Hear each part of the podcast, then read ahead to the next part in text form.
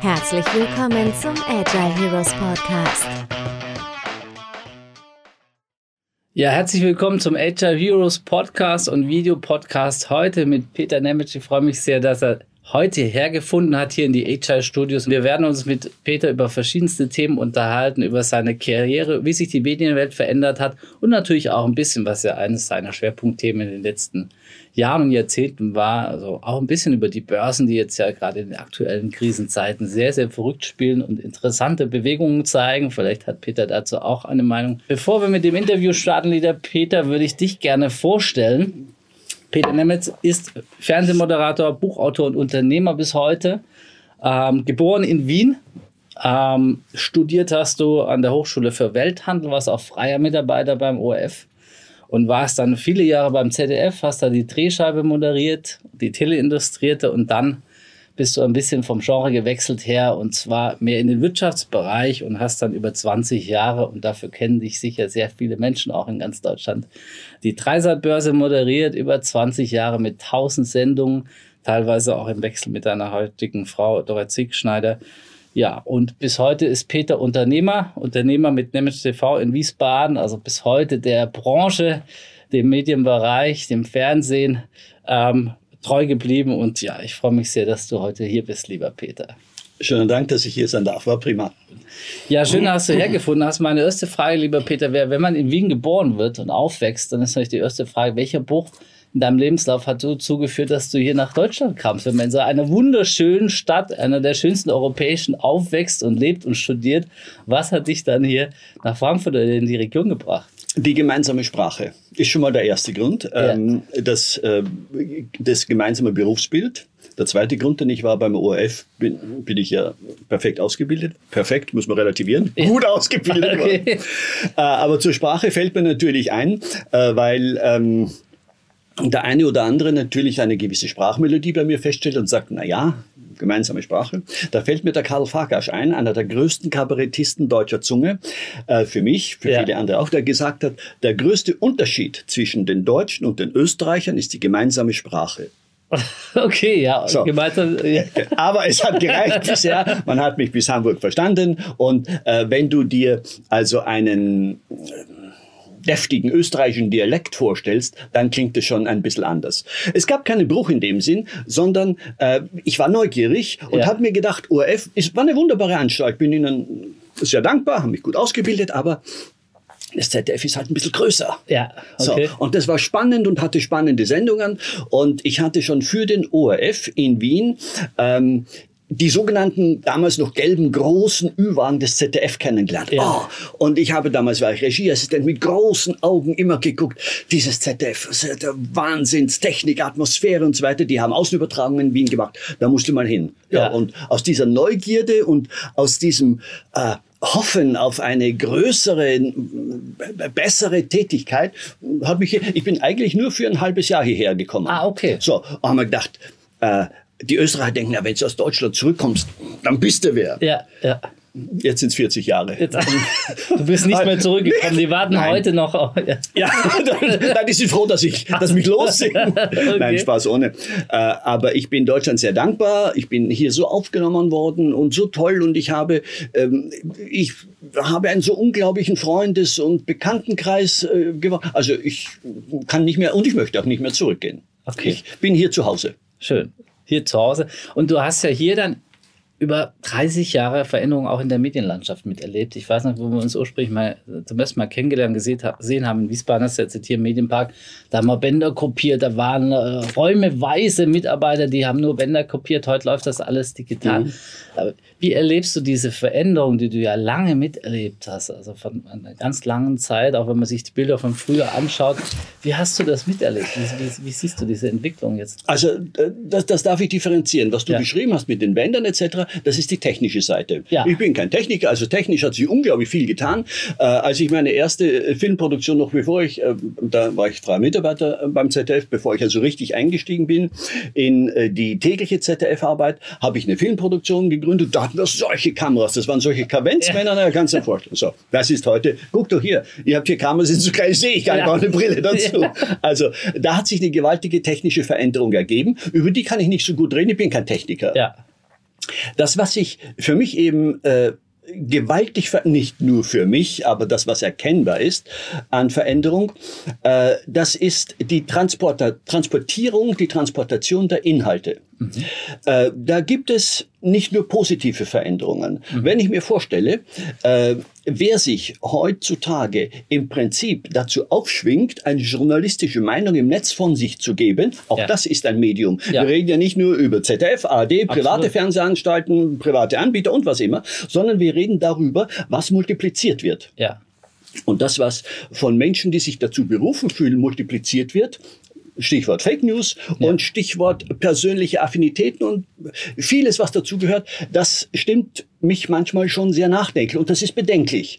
Ja. Äh, es wird von vielen Menschen etwas aus einem aus einer persönlichen Laune heraus, aus ähm, einer persönlichen Marotte heraus oder weil ich mich mit irgendeiner Situation nicht anfreunden kann. Drum äh, werde ich äh, machen solche Leute manchmal eben einen äh, eine Aussage oder produzieren irgendetwas und stellen sie ins Netz. Ja. Es gibt immer ein paar, denen das gefällt und jetzt ja. kommt der virale Effekt und das Schneeballsystem. Dann sind es 500, die der gleichen manchmal sehr abstrusen Meinung sind und ja. bei sind es 1000 und plötzlich hat man hier ein undifferenziertes Meinungsspektrum, das ja. im Prinzip äh, mit dem Wahrheitsgehalt dessen, worüber unter Anführungszeichen berichtet wird, eigentlich kaum noch was zu tun hat. Das heißt, es fehlt so ein bisschen der qualitative Filter auch, zu sagen, was ist jetzt gut recherchieren, was ist einfach nur ins Netz gestellt oder was, was ist deine noch Kritik? Was. Ja, was? Es fehlt noch, es fehlt die Verantwortung. Mhm. Ein Journalist, der ich nicht bin, ich bin Ökonom, ja. ein Journalist hat, unabhängig davon, ob er jetzt das wirklich gelernt hat oder es sich angelernt hat, unterliegt einem gewissen Ethos. Ja. Das ist der Pressekodex, das ist festgeschrieben. Und ich unterstelle, dass jeder Journalist nach bestem Wissen und Gewissen in Deutschland sich danach orientiert. dazu kommt, äh, dass sich Journalisten grundsätzlich zwischen Kommentar und zwischen Berichterstattung, dass sie grundsätzlich dazwischen unterscheiden. Das, was ich im Netz lese, das ist eine wilde Vermischung von irgendeinem Ereignis, das kann so stattgefunden haben, das muss so nicht stattgefunden haben, aber es wird mit der persönlichen Meinung rübergebracht. Und ja. das ist der Fehler. Die persönliche Meinung ist keine objektive Berichterstattung. Ja. Mir gefällt gerade irgendwas oder mir stinkt irgendetwas. Ja. Und dann plapper ich darüber und dann geht's viral. Das kann es nicht sein, weil das weckt bei vielen Menschen, die das eben nicht einordnen können, das weckt eben hier manchmal Ängste, manchmal Befürchtungen, manchmal eine eine, eine, ja, eine Lawine kann das manchmal auslösen und äh, im Prinzip auf Fakten oder auf, Dat oder auf irgendwelchen Statistiken, Daten basierend, nada, nichts. Sehr bedenklich. Und jetzt sitzen wir ja gerade hier und in einer der größten Krisen der Nachkriegszeit wie wirkt sich das in so einer Zeit aus, dass da jeder kommentiert? Also ich habe vor kurzem mal ein Bekannter zu mir gesagt, Roman, weißt du, wir, wir haben eine Pandemie, die betrifft ein Prozent der Bevölkerung und wir haben eine Pandemie der Angst, die betrifft 80 Millionen. Und da ist ein riesiges Gap dazwischen. Ganz viele haben Angst durch die Medien, durch was verbreitet wird, durch Kommentar. Also Medien möchte ich nochmal trennen. Ja. Also ich höre viel Richtiges in den unter Anführungszeichen richtig ordentlich ja. Medien, ja. die eben mit einer Sorgfaltspflicht im Recherchieren mit allem drum und dran. Aber darüber hinaus gibt es in der gesamten Medienlandschaft eben einen Begriff, äh, den kann ich bezeichnen als nicht Journalisten, sondern das sind Alarmisten. Ja. Und diese Alarmisten haben hier etwas, ich will um Gottes Willen, wieder kein Arzt und ich äh, bin auch nicht Herr Drosten und ich bin auch nicht irgendein Politiker, der sich vom Herrn Drosten was ins Ohr flüstern lässt und das dann ja. rausposaunt, sondern äh, ich ich bin Konsument, ja. aber ich bin denkender Konsument. Ja. Und was ich da von den Alarmisten höre, das, das kann nicht immer wahr sein und das kann auch nicht immer stimmen. Hier werden Kleinigkeiten aufgebauscht, äh, die auf, nicht annähernd äh, vom Wahrheitsgehalt her haltbar sind und auf der anderen Seite werden bedeutende Sachen dann gar nicht erwähnt. Also die Alarmisten, die sich im Netz berufen fühlen, hier eben aufzurütteln, die bringen schon sehr vieles, ganz höflich gesagt, durcheinander. Das, ja, das äh, nehme ich auch so wahr. Jetzt hast du es gesagt, du bist ja eigentlich nicht Journalist, sondern Ökonom, bist Unternehmer. Wie erlebst du jetzt diese Krisenzeit? Und du hast ja in den vielen Jahren, auch, in denen du mit der Telebörse äh, mit, der, mit, oh, oh, mit der Dreisat-Börse. Entschuldigung. Mit der Dreisat-Börse. Teleillustrierte Dreisat-Börse. Genau, ja, ja, ist klar. Vergeben. Roman vergeben. ähm, hast du ja die, die, ja, ich sag mal, Entwicklung von Unternehmen. Wir haben jetzt gerade auch den Fall ähm, in München, ja, den größten. Du meinst Wirecard? Wirecard, genau. Ähm, Wie erlebst du jetzt diese Krisensituation, die wirtschaftlich auch, die ja wahrscheinlich auch so in deinem Leben eine wahrscheinlich mit der größten ist, die du so miterlebst? Ähm, wie, wie, wie ist da deine Sicht? Umfassende Frage, würde ich Mhm, gerne ja. in zwei, drei Teilen beantworten. Wirecard ähm, muss man ein bisschen abstrahiert sehen. Ja. Wirecard und die Pandemie, also die Geschichte mit Wirecard hat 2014 begonnen, wie Ja. man heute weiß. Ja. Äh, das ist schlichtweg, da ist Betrug dahinter. Äh, das passiert in einer Osse, das passiert in einer Bässe. Da, das hat mit Unabhängig der Pandemie, unabhängig das davon, ob das jetzt beschleunigt wurde oder nicht. Das ist ein, ich hoffe, dass ich jetzt den Prozess kriege, aber das ist ein, vielleicht nicht Betrugsmodell gewesen, aber es ist ein, ein, ein, ja, ein Unternehmen, das mit betrügerischer Absicht von einigen geführt wurde. Und ich hoffe, das ist juristisch einwandfrei haltbar, was ich da sage. Okay, Ja. das ist die eine Geschichte. Äh, Die andere Geschichte ist, dass ich nicht zu den Pessimisten gehöre, was die Pandemie zurzeit betrifft, Hm.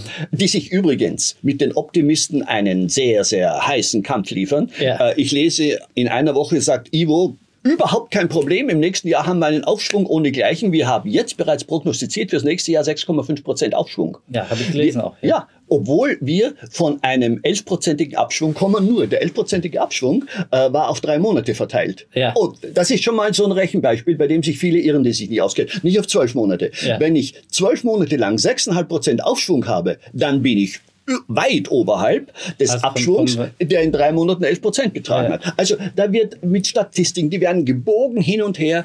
Äh, Ich bin, um es auf den Punkt zu bringen, ich bin Positivist. Ja. Ich glaube, äh, dass viele Länder, Deutschland vorrangig, äh, die Vereinigten Staaten und die Chinesen, die werden gestärkt aus dieser Krise herausgehen.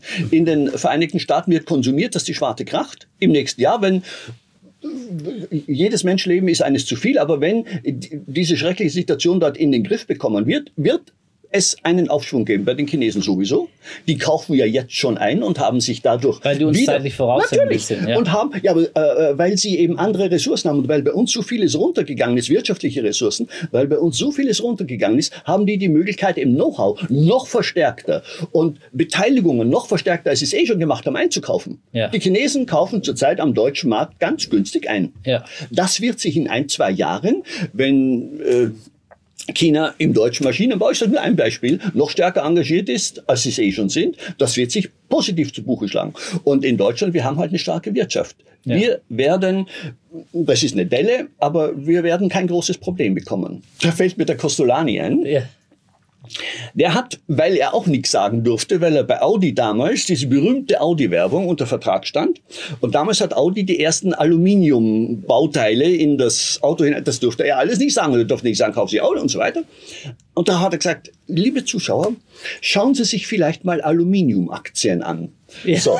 Ja, genau. Und deswegen könnte ich, ich darf ja auch nichts sagen, deswegen könnte ich heute sagen, also, äh, liebe Zuschauer, denken Sie mal an einen Aufschwung. Und wenn Sie daran denken, an einen Aufschwung, dann sind gebeutelte Kurse immer Einstiegskurse. Ja, ein guter Tipp von Peter.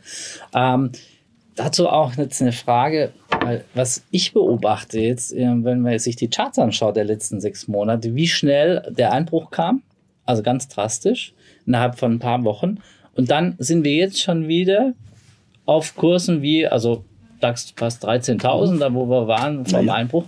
Ähm, wie, wie beobachtest du so als Börsenkenner die, die Technik? Also ich habe so das Gefühl, so bisherige Prinzipien auch, wie Börsenkurse reagieren oder auch wie die Wirtschaft funktioniert, haben sich stark verändert, vielleicht auch durch die Digitalisierung. Also Dinge reagieren schneller oder auch ein bisschen irrationaler. Also wie, Also- wie, wie beobachtest du das? Das hat einen, einen ordentlichen, starken Einbruch gegeben, keine Frage. Aber dann kamen die Profis. Ja. Und die Profis wissen, da gibt es so ein bisschen einen menschenverachtenden Spruch, wenn die Kanonen donnern, sollst du kaufen. Ja. Ob es jetzt die Kanonen sind oder ob es eine Pandemie ist oder irgendein anderer von außen. Politische Börsen, dazu zählen auch gesundheitspolitische Börsen, haben immer kurze Beine, haben wir immer gelernt. Ja, und äh, nachdem äh, die Indizes so gebeutelt wurden, dann sind die Profis wieder eingestiegen. Und die Profis wissen auch, dass deswegen die Weltwirtschaft nicht zusammenbricht. Da sind die ganzen, jetzt schließt sich der Kreis, die ganzen Alarmisten unterwegs gewesen, die aber nicht immer was von Wirtschaft verstehen. Okay, das heißt, es war eine Übertreibung im negativen Sinn. Nein, nicht Übertreibung. Das war, das ist eben zu dem Zeitpunkt so eingeschätzt worden. Die Börse äh, transportiert die Zukunft. Mhm. Das heißt, äh, wenn es eben Februar, März eben diesen deutlichen Einbruch gab, dann hat die Börse das vorweggenommen. Nun gibt es eine kurzzeitige Voraussage und eine langfristige. Das ist jetzt ein Teil der technischen Chartanalyse. Das würde zu weit führen. Aber die Börse hat halt in dem Fall das von den nächsten Wochen und Monaten vorausgenommen. Das sieht mhm. schon wieder anders aus.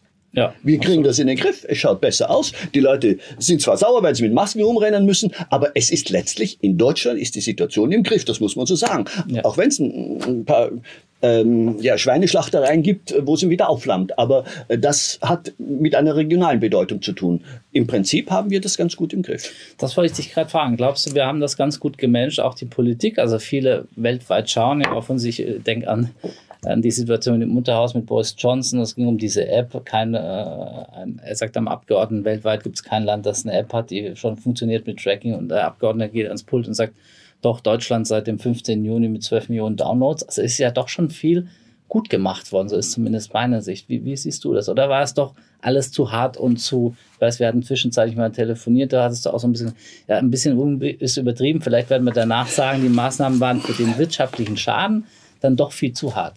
Also nachher sind wir alle klüger. Denk an den schwedischen Weg. Manche sagen ja, manche sagen nein.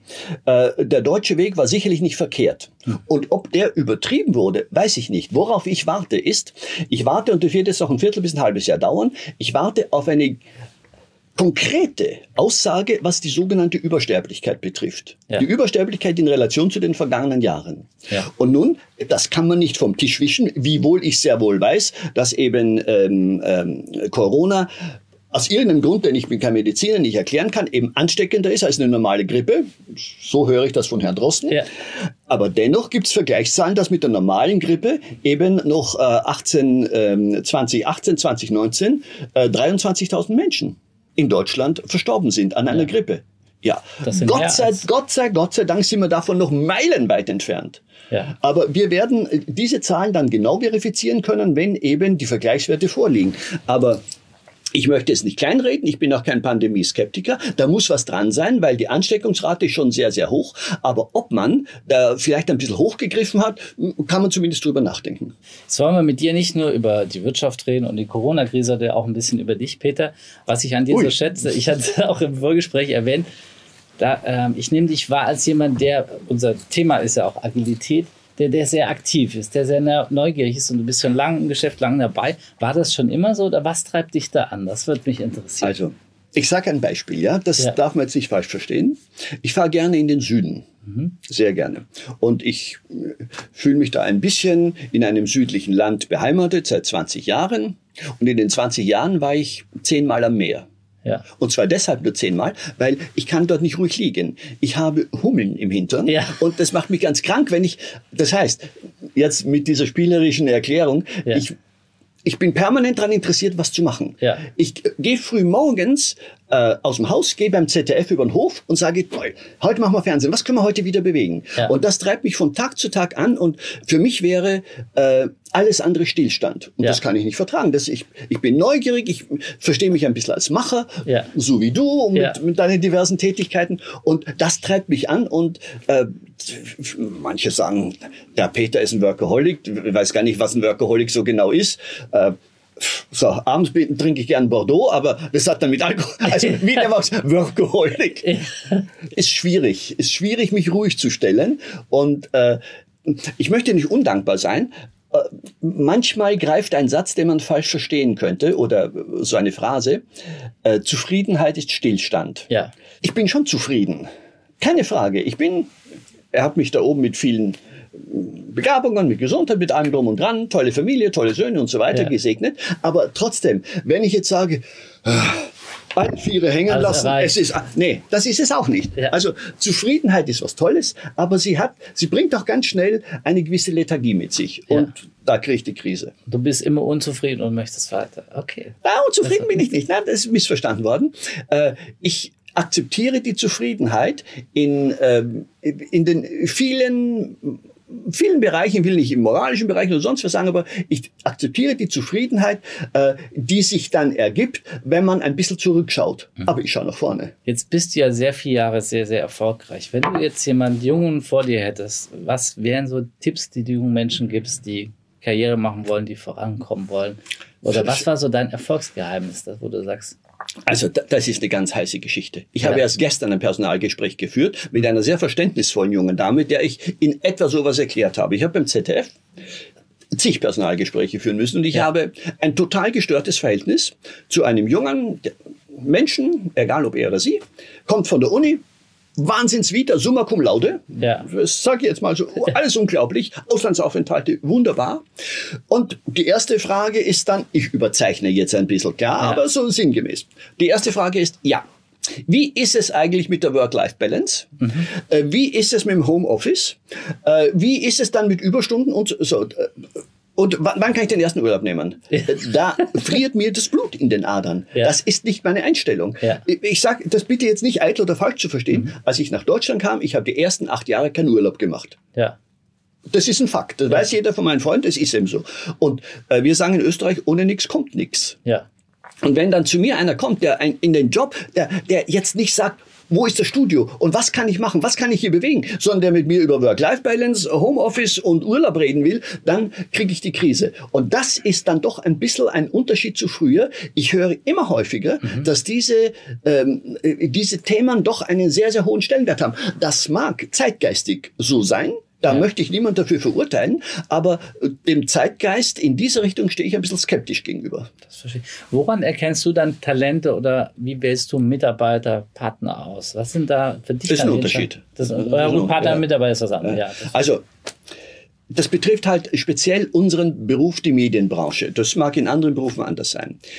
Äh, mir ist ein junger Kollege, Texter, Journalist oder was auch immer, der äh, natürlich ein gescheites Studium gemacht hat mit allem drum und dran, der aber jetzt nicht von irgendwelchen Rosinen träumt, sondern der äh, zwei Jahre lang beim Hinterwäldler Boten täglich die Kernarbeit über das Erfolgserlebnis der Bienenzüchter in Oberammergau erzählt. Das sind Stories, die muss oder über die Müllkübe in Groß-Gerau. Ja. Jeder kann wunderbar eine Story schreiben äh, über über ein dramatisches Ereignis. Ja. Aber mach mal eine gescheite Story über die Müllkippe in Groß-Gerau. Ja. Da musste gut sein. Ja. So. Und wenn, wenn die Leute sich so etwas erarbeitet haben, dann habe ich schon mal einen ohne Abschluss genommen, der aber arbeiten konnte. Und damit bin ich gut gefahren. Also die Praxis ist schon, hat schon einen ganz hohen Stellenwert. Also die Praxis. Und du bist ja bis heute in der Praxis immer noch aktiv. Gibt es Projekte, die du noch so vor dir hast oder sagst Dinge, die du jetzt noch vorantreiben möchtest? Ja, ja klar. Ich fange gerade ein neues Projekt an. Ja? Willst du es darüber reden oder ist es noch geheim? Oder ähm, ich kann es andeuten, das ja. mache ich gerne. Ich gerne. sage das, was ich, ja. wenn du mich fragst. ja, natürlich. Also es hat mit Corona zu tun. Eines meiner Tätigkeitsfelder ist, ich produziere mit meinem Unternehmen myimagefilm.com äh, Videos für Menschen, die sich selbst vermarkten wollen. Ja. Zu einem ganz kleinen Preis, ich kann das so sagen, für 500 Euro kriegt einer ein Video, das ist jetzt keine Werbung, sondern ein Fakt, weil du willst auch hören, was klar. ich jetzt umdrehe. Ähm, ein komplettes Video in Sendequalität, um es auf seine Homepage zu stellen, um Vertrauen bei potenziellen Interessenten zu schaffen schaffen etc. So. Mit Corona ging das nicht mehr so ja. gut. Weil äh, die, die Leute sagen mir, äh, ich kann doch nicht zu Ihnen ins Studio kommen und dann kommt die Maskenbildnerin ganz nah an mich ran. Das passt alles ja. nicht mehr. In Corona-Zeiten äh, sind da sehr viele Leute weggeblieben. Darauf habe ich mir gedacht, ich drehe das Vehikel um. Meine Kompetenz habe ich ja. Ich weiß ja, wie Fernsehen ja. geht. Ich drehe das Vehikel um und bitte die Leute nicht zu mir zu kommen, sondern ich komme zu den Leuten. Ah, ja. Das heißt, äh, ich habe jetzt ein Unternehmen gegründet, in dem ich, in dem ich den Leuten erkläre, wie sie Videos in Sendequalität zu Hause machen können selber, okay. brauchen nicht zu mir zu kommen. Damit starten wir bereits in den nächsten Wochen ja. und das wird eine ganz spannende Aufgabe. Ich sehe mich dann selber eben jetzt schon wieder mal vor der Kamera, um eben den potenziellen äh, Interessenten zu erklären, wie geht das, wie setze ich mich am besten hin, das, die einfachsten Sachen. Man ja. muss ja den Leuten sagen, ja klar, die kennen ja das Fernsehen, wissen, nicht, ja. wissen ja alles nicht. Wie geht das mit dem Teleprompter? Wie mache ich einen gescheiten Text? Oder wie, äh, wer kann mir helfen, den Text flüssig zu machen? Oder was auch immer. Ja. So, und da, da machen wir einige Videos und die verkaufen wir dann natürlich und die Leute können zu Hause sich das dann eben selber machen. Also ihr merkt, Peter hat viel noch vor sich, viele Hummeln im Hintern, ein HR Hero aus meiner oder aus unserer Sicht. Deswegen hat man dich heute eingeladen, Peter. Ähm, Danke. Und schön, dass du hergefunden hast. Und ähm, ja, es war sehr spannend, mit dir zu sprechen und mit deiner, an, an deiner Erfahrung teilzuhaben. Und ja, vielleicht werden wir ja noch mal ein weiteres Interview machen. Du hast so viel Wissen über verschiedenste Themen. Ich glaube, da werden wir auf jeden Fall mal ein Follow-up machen dazu. Das würde mich sehr freuen. Ich danke dir, dass ich hier sein durfte und wünsche den Agile Heroes viel Erfolg auch. Vielen Dank, lieber Peter. Danke.